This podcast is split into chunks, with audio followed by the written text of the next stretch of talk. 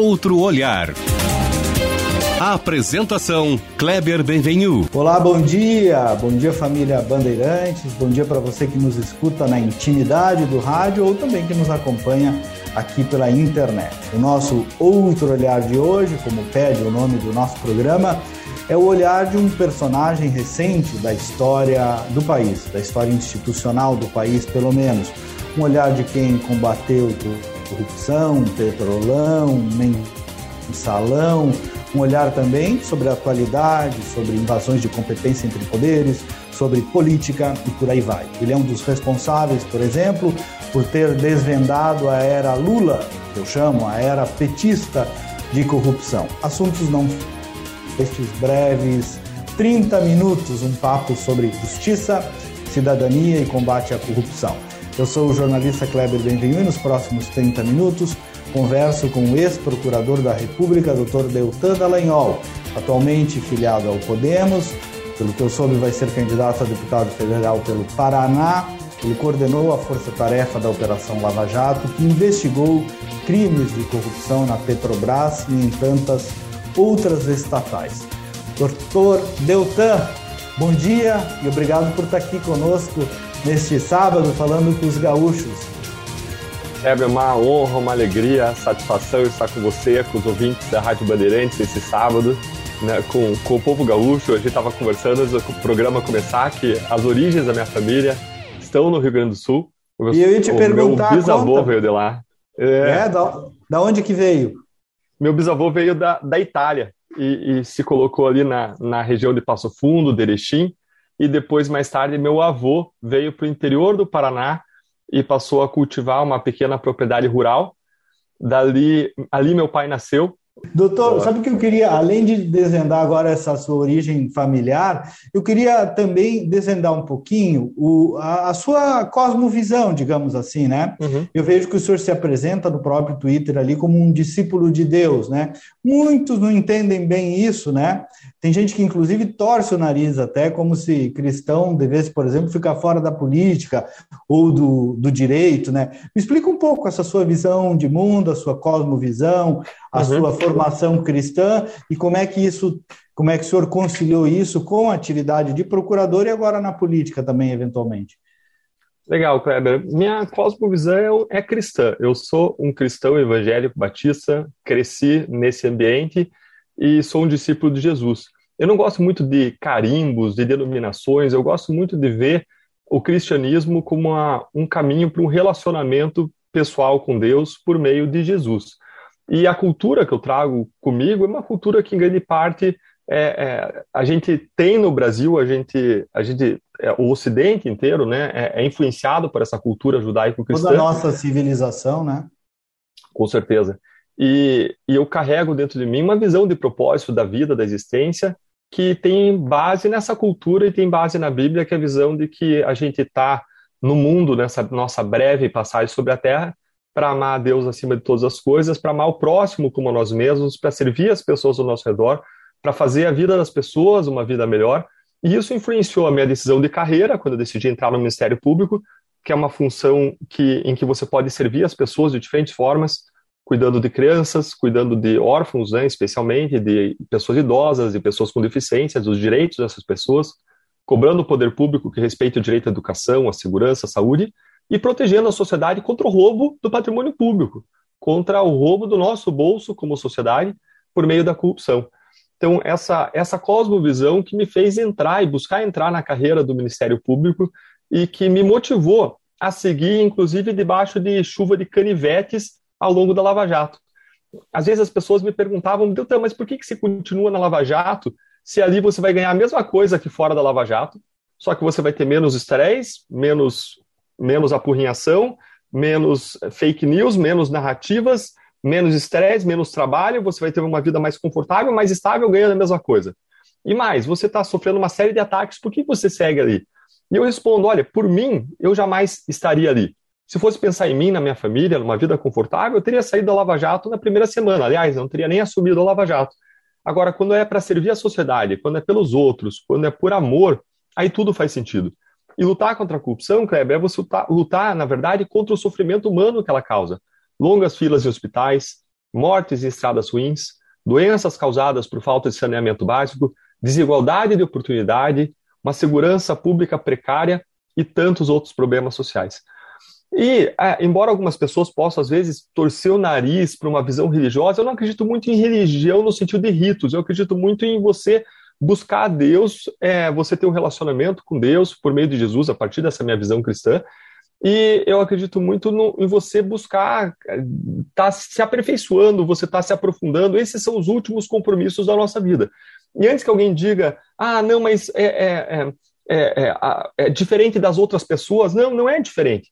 Quando uma pessoa acredita no, no, socialismo, no capitalismo, no tudo que tem o finalismo aí, é, você sempre tem, em última análise, uma base em crenças, você sempre tem, em última análise, um, um, uma fé.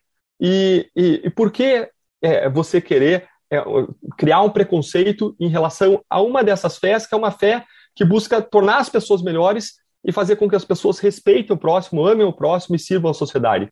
Acho que, pelo contrário, é um tipo de fé que a gente tem que estimular na sociedade. E não ter fé também é uma posição perante a religião, né? Uma posição perante a fé. Não ter fé é, e, e, e, o senhor está tocando um ponto aí também, que é uma coisa que muitas pessoas ainda não perceberam, que é a perseguição contra os cristãos, né?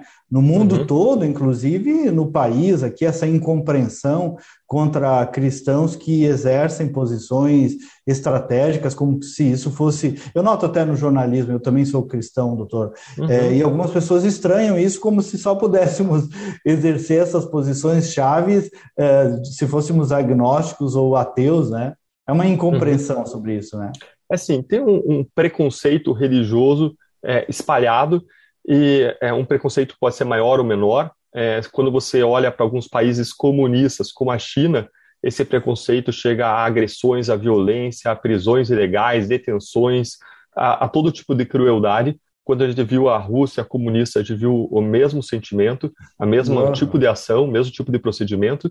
Agora, nós vivemos um país em que existe liberdade de culto, liberdade de fé, em que toda pessoa tem direito a ter a sua crença religiosa, isso não deve ser objeto de preconceito. Por isso que a gente fica muito triste, chateado é, e fica com um sentimento de indignação diante da injustiça quando a gente vê algo que aconteceu aqui em Curitiba, há, por questão de um mês, dois meses atrás, quando um grupo de manifestantes é, é, liderados por um vereador é, do Partido dos Trabalhadores, podia ser de outro partido, mas é, às vezes a esquerda tem uma visão de que a religião é ópio do povo, uma visão preconceituosa da religião, eles cercaram a igreja católica e eles entraram na igreja católica gritando e chamando as pessoas que estavam lá, senhorinhas, velhinhas, gente lá orando, rezando, e eles chamando, gritando fascistas, não passarão.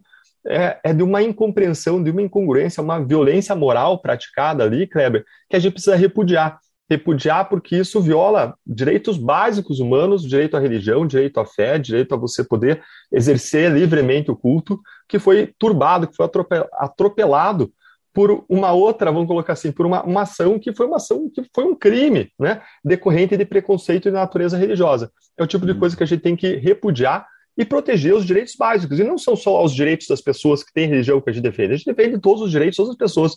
Direito à liberdade, o direito à vida, o direito à segurança, né? Esses são os direitos que precisam ser respeitados.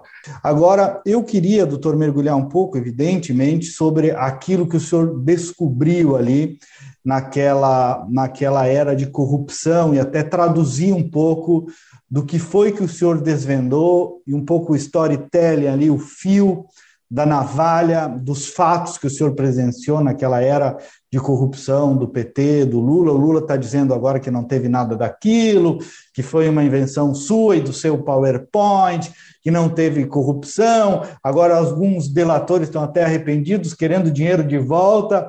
Afinal, doutor Deltan, teve ou não corrupção naquele tempo do PT, ou aquele seu famoso PowerPoint caiu por terra? Kleber, na verdade, a gente, a gente descobriu como criar, plantar árvores de dinheiro e essas árvores davam bilhões de reais e a gente devolveu esses bilhões para os cofres públicos, né? É, só pode ser essa a teoria da conspiração que eles estão inventando, né? Porque se não teve corrupção, por que é que pessoas confessaram seus crimes e devolveram 15 bilhões de reais para os cofres públicos pela primeira vez na história brasileira? O que a gente vê, na verdade, é uma irresignação de pessoas que sempre se acharam acima da lei, de uma casta de políticos, uma casta de alguns empresários com empresas podres que funcionavam com base no pagamento de propinas e que estão indignados, indignados porque a lei, pela primeira vez em 500 anos, foi aplicada para eles. Eles se acham acima da lei, eles se acham no direito de seguir roubando e saqueando. Cada um de vocês que está nos escutando. Se você está nos escutando, você foi roubado. Você foi roubado, roubado, dia após dia, ano após ano, ao longo das últimas décadas. E eu vou contar para vocês qual é o sistema, como o Kleber pediu, qual é o mecanismo da corrupção que a gente descobriu, de modo simplificado, e isso vai mudar a tua visão da política brasileira. Kleber, posso avançar e contar qual que era o vai. mecanismo da corrupção brasileira? Por favor, é uma aula. É, o mecanismo é o seguinte, gente. Muitos políticos e partidos desonestos no Brasil, na área federal, estadual e municipal, escolhem para chefiar órgãos públicos e entidades é, e empresas públicas pessoas que são responsabilizadas por receber propinas, por fazer arrecadação de dinheiro. Então, um prefeito, um governador, um presidente, um chefe de um ministério, um ministro, que é, é vários deles, vários deles escolhem para chefiar órgãos públicos pessoas que recebem uma missão. Tua missão é, é cuidar dessa repartição e tua missão é arrecadar propina. E se você não arrecadar propina, você não vai estar lá chefiando esse órgão público. Essa é a ordem que eles recebem. Aí essas pessoas passam a chefiar órgão público. E, em paralelo a tocar ali a repartição, eles estão sempre pensando o que, que eles podem fazer para arrecadar propina. E aí eles vão fraudar licitações, eles vão ter licitações em que eles vão ajustar qual vai ser a empresa que vai ganhar, eles vão combinar que a pessoa vai, ganhou licitação e ela tem que entregar um produto X e vai entregar um produto de pior qualidade. Ele vai fazer uma licitação em que a empresa tem que entregar, entregar mil unidades do produto e a empresa vai entregar 900, 800 unidades. Eles fraudam licitações, eles vendem licenças. Se a empresa precisa de uma licença ambiental, de uma licença de construção, eles cobram dinheiro, propina para emitir aquela licença. Eles vão vender até atos normativos, regulamentações que eles têm que fazer.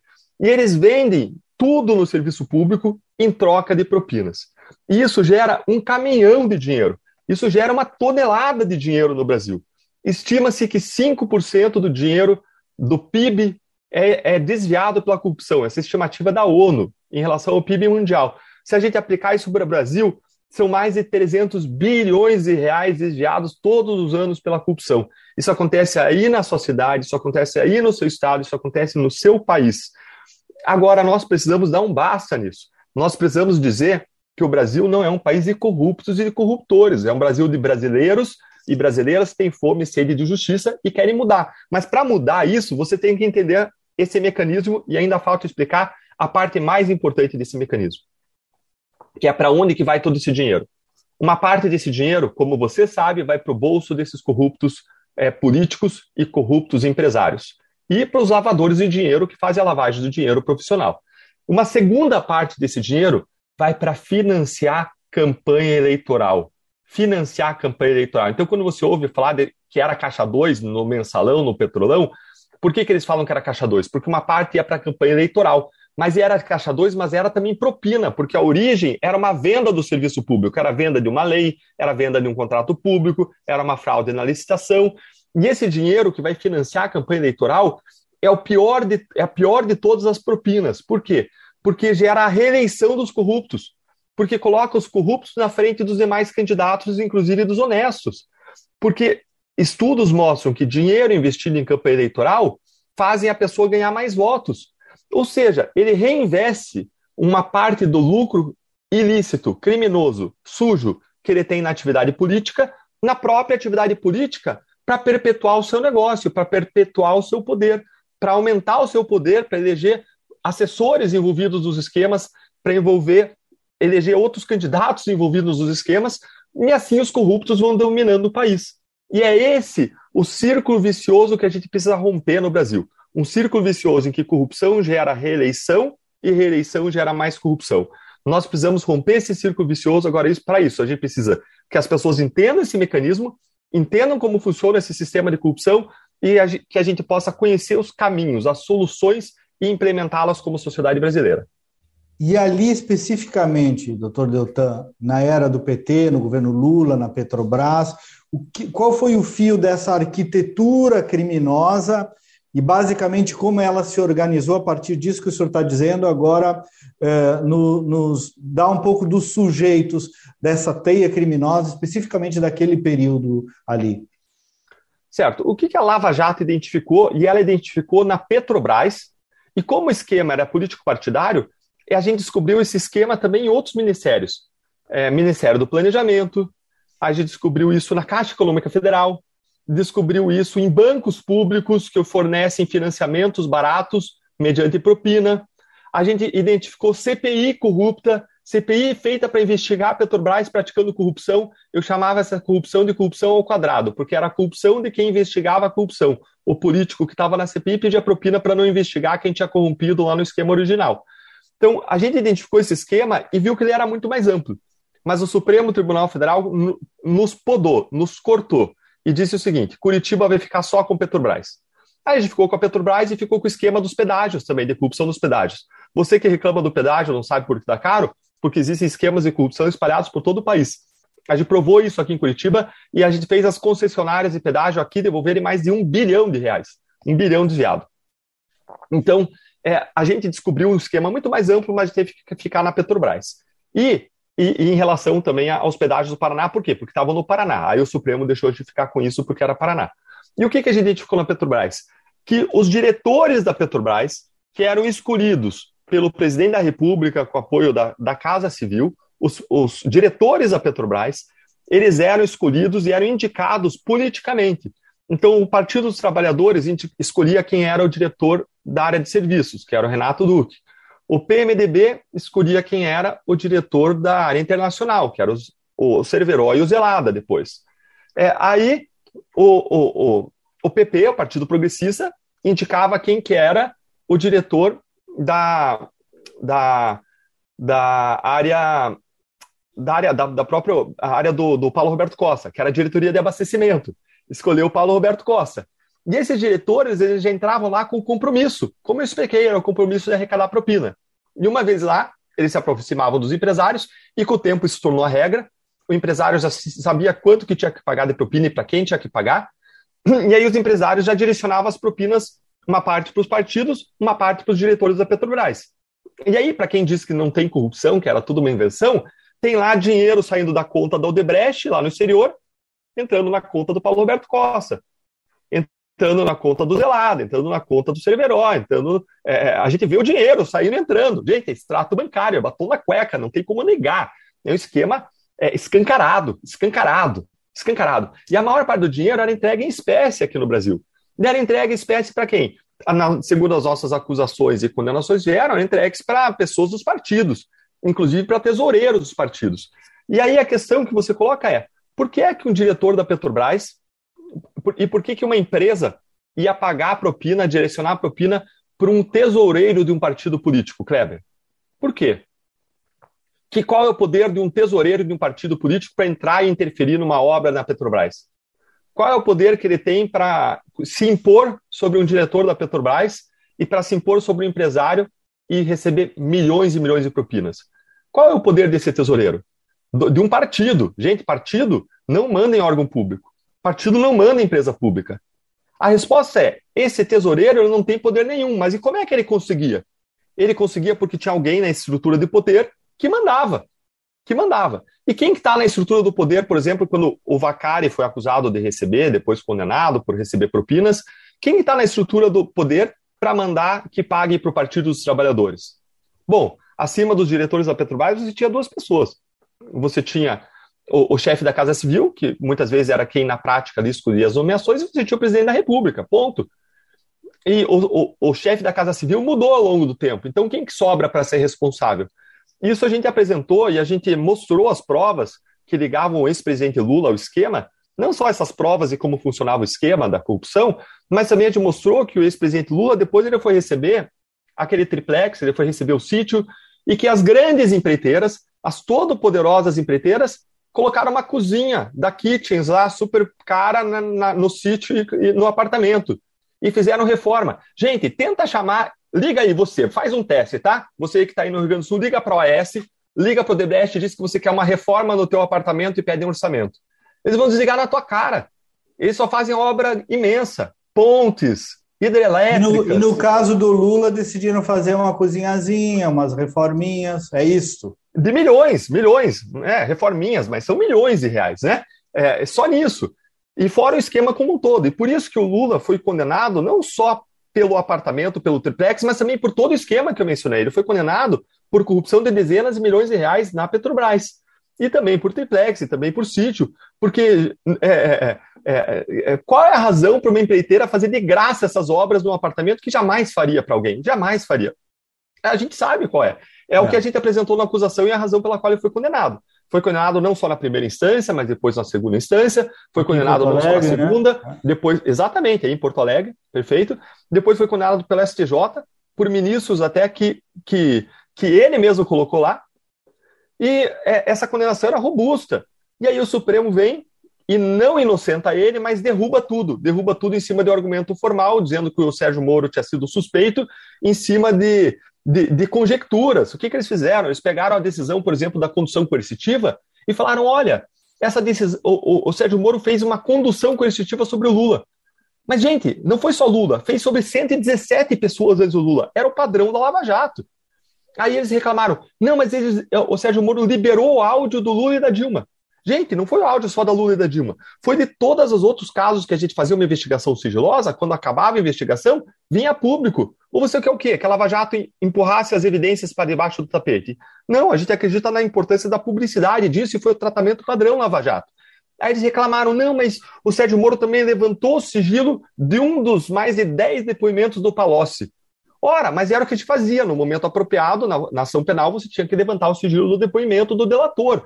Então, eles pegaram coisas que a gente fez igual para todo mundo, sem quebra de parcialidade, pelo contrário, a, as ações foram é, isentas, iguais para todos. Alguém pode até não gostar da condução coercitiva, mas não pode dizer que ela foi feita só para o Lula, isso é um absurdo. Mas eles somaram uma série de decisõezinhas assim e disseram: olha, tem um quadro aqui, e argumentaram que era suspeito. Mas é, o, quem fez isso foi a segunda turma, que está destruindo a Lava Jato. E demais, de novo, absolutamente equivocada essa decisão. O Deltan, a síntese narrativa do Lula é que tu e o Moro, me perdoa de chamar de tu, mas tem menos do que a minha idade. Não, está em casa. Chamar de, e agora tu não é mais tá procurador, então tá valendo. É, mas a síntese narrativa deles é que tu e o Moro combinaram tudo para condená-los e agora virar político. Tu te sente um pouco ameaçado pelo Lula, que vive falando mal de ti, pelo PT? Como é que tu enxerga isso? Kleber, esse discurso de ódio, esse discurso de raiva é, e essas narrativas, essas teorias conspiratórias, eu não compartilho de nada disso. É, ele vem com narrativas, eu devolvo números. Ele vem com histórias, eu devolvo a verdade. Ele vem com ódio, eu devolvo amor para a sociedade. O nosso trabalho foi por amor à sociedade brasileira, não por ódio. Foi para defender a sociedade contra os crimes históricos terríveis de saqueamento da sociedade e de morte. Quando a gente falou dos pedágios aqui no Paraná, nos quilômetros não duplicados do pedágio com base no pagamento de propina, em poucos anos morreram 400 pessoas em colisões frontais que não teriam acontecido. A corrupção ela deixa um rastro de morte, ela deixa um rastro de sangue. A corrupção ela mata, e ela mata mais do que um ladrão que vai roubar um carro. Ela mata em série. É uma assassina serial. A corrupção é um serial killer. Se você não percebeu isso ainda, abre os olhos, porque ela está matando ao teu redor e ela pode matar a gente na esquina da nossa casa por meio de um assalto de pessoas que não tiveram oportunidades, porque o dinheiro foi desviado da educação. Porque criança em São Paulo estava comendo biscoito no almoço da escola e tomando leite aguado. E diversas vezes na história a corrupção é feita sob pretexto de defender os pobres, né? É uma balela isso, Kleber. A maior balela que existe é, é o dinheiro desviado do pobre para quem? Para proteger o pobre? É, é, aquele discurso de quem agride e fala: não, não, é para o teu bem que eu estou te agredindo. É, é, é para o teu bem. Esse é, esse é um discurso extremamente opressor. Opressor. É, é, esse roubo, na verdade, é o roubo da pessoa que mais precisa. Porque a pessoa que, que pode pagar um, um hospital, ela não vai sofrer como a pessoa que depende do plano de saúde a pessoa que pode pagar uma escola de qualidade para o filho não vai sofrer como aquela pessoa mais pobre que tem o seu filho na escola pública. Não estou falando que a pessoa mais rica não vai sofrer. Ela vai sofrer porque ela pode pagar a conta com a sua vida na esquina de casa num assalto.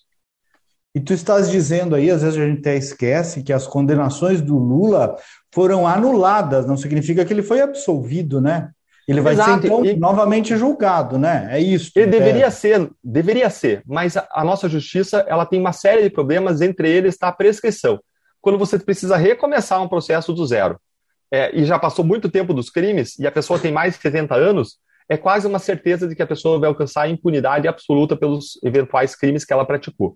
E é, em relação a esse caso, você falou que ele fala que era uma, um conluio do Deltan com o Moro. Essa é uma historinha da carrochinha, não era Deltan, eram 15 procuradores independentes. Você imagina, você coloca 15 pessoas independentes no lugar e elas precisam tomar decisões. De duas, uma. Ou essas pessoas vão se quebrar, vão se matar, vão rachar, porque se alguém fizer alguma coisa errada ali, eles vão. Esse grupo vai rachar, ele nunca vai ficar junto. E mais, é, essas pessoas dificilmente vão alcançar uma unanimidade. Mas nesse caso, Lula, assim como nos outros na Lava Jato, a gente trabalhava com unanimidade. Todo mundo fez a acusação junto, porque acredit, todo mundo acreditava na força das provas e todo mundo buscou a condenação junto, porque todo mundo entendeu que existia uma responsabilidade a ser exigida, a ser cumprida, uma pena a ser imposta nesse caso. Então foi a conclusão de 15 a 20 procuradores de diferentes visões de mundo, que votavam em diferentes pessoas ao longo da história, unidos unicamente para aplicar a justiça, para buscar a aplicação da lei e para buscar um país melhor para os seus filhos.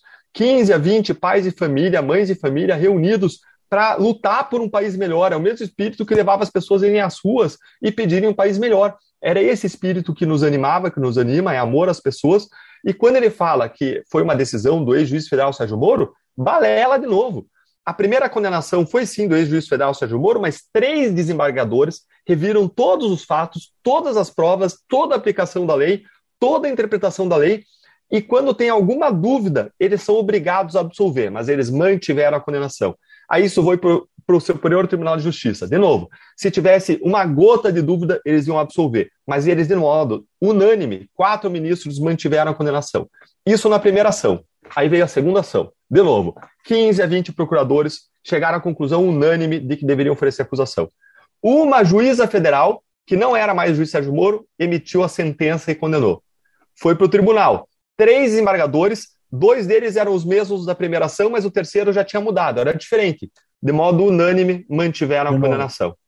E aí a gente viu o Supremo Tribunal Federal fazer, nesse caso, a mesma coisa que está fazendo uma série de outros casos. Buscar alguma razão para anular. Porque o que está acontecendo é o Supremo Tribunal Federal derrubar os casos não por erros da Lava Jato, mas pelos seus acertos. Dentro de um contexto de reação no mundo político contra a Lava Jato, às vezes buscando firulas, buscando vírgulas, buscando qualquer razão que eles possam dar uma interpretação, virar ali, fazer uma, uma, algum jogo de palavras e derrubar um caso. Olha o que aconteceu em relação ao caso Cunha, em relação ao caso Passadina, em relação ao caso Vacari Palocci, em relação ao caso de integração dos pedágios. O que, que aconteceu com esses quatro casos? E vai acontecer com os outros. O Supremo mudou a regra do jogo. Ele disse: olha, sempre que uma parte do dinheiro vai para a campanha eleitoral, agora quem tem que julgar esses casos não é mais a Justiça Federal que processou Lava Jato, é sim a Justiça Eleitoral. Isso gera duas consequências nefastas. A primeira consequência é: nunca mais vai ter combate à corrupção política no Brasil, porque uma parte do dinheiro vai para a campanha e porque a justiça eleitoral não é vocacionada para investigar e processar corrupção. Ela nunca mandou ninguém para a cadeia por corrupção ou por algum crime grave. A justiça eleitoral é vocacionada para fazer eleições. Na justiça eleitoral, promotores e juízes mudam a cada dois anos. Não tem como acontecer o combate à corrupção. Com isso, o Supremo sepultou o futuro do combate à corrupção. Mas pior que isso, eles também varreram o passado. Eles disseram o seguinte: essa nova regra que eu estou decidindo agora em 2019, eu vou aplicar para o passado. E permitiu aplicar para o passado. E aí eles começam a derrubar Lava Jato. E começam a derrubar todos esses casos que eu mencionei. Peraí, Deltan. Peraí, Deltan. Então, se lá atrás, em 2015, vocês tivessem processado a, a, a, a Lava Jato na Justiça Eleitoral, não teria resolvido? Não, porque a regra do jogo era que era a Justiça Federal. Então, se a gente tivesse feito na Justiça Eleitoral, lá em 2015, eles tinham derrubado igual. Peraí, Deltan, mas então você seguiu a regra do jogo, processou na Justiça Federal. Aí em 2019 eles mudam a regra, aplicam para trás a nova regra e derrubam. Isso quer dizer que se você tivesse agido de um jeito, o outro caso já está lado? Exatamente. Aí você entendeu. Aí você vê como que a gente não consegue chegar a lugar nenhum no combate à corrupção no Brasil, porque os tribunais não ajudam, especialmente uma parte dos ministros do Supremo.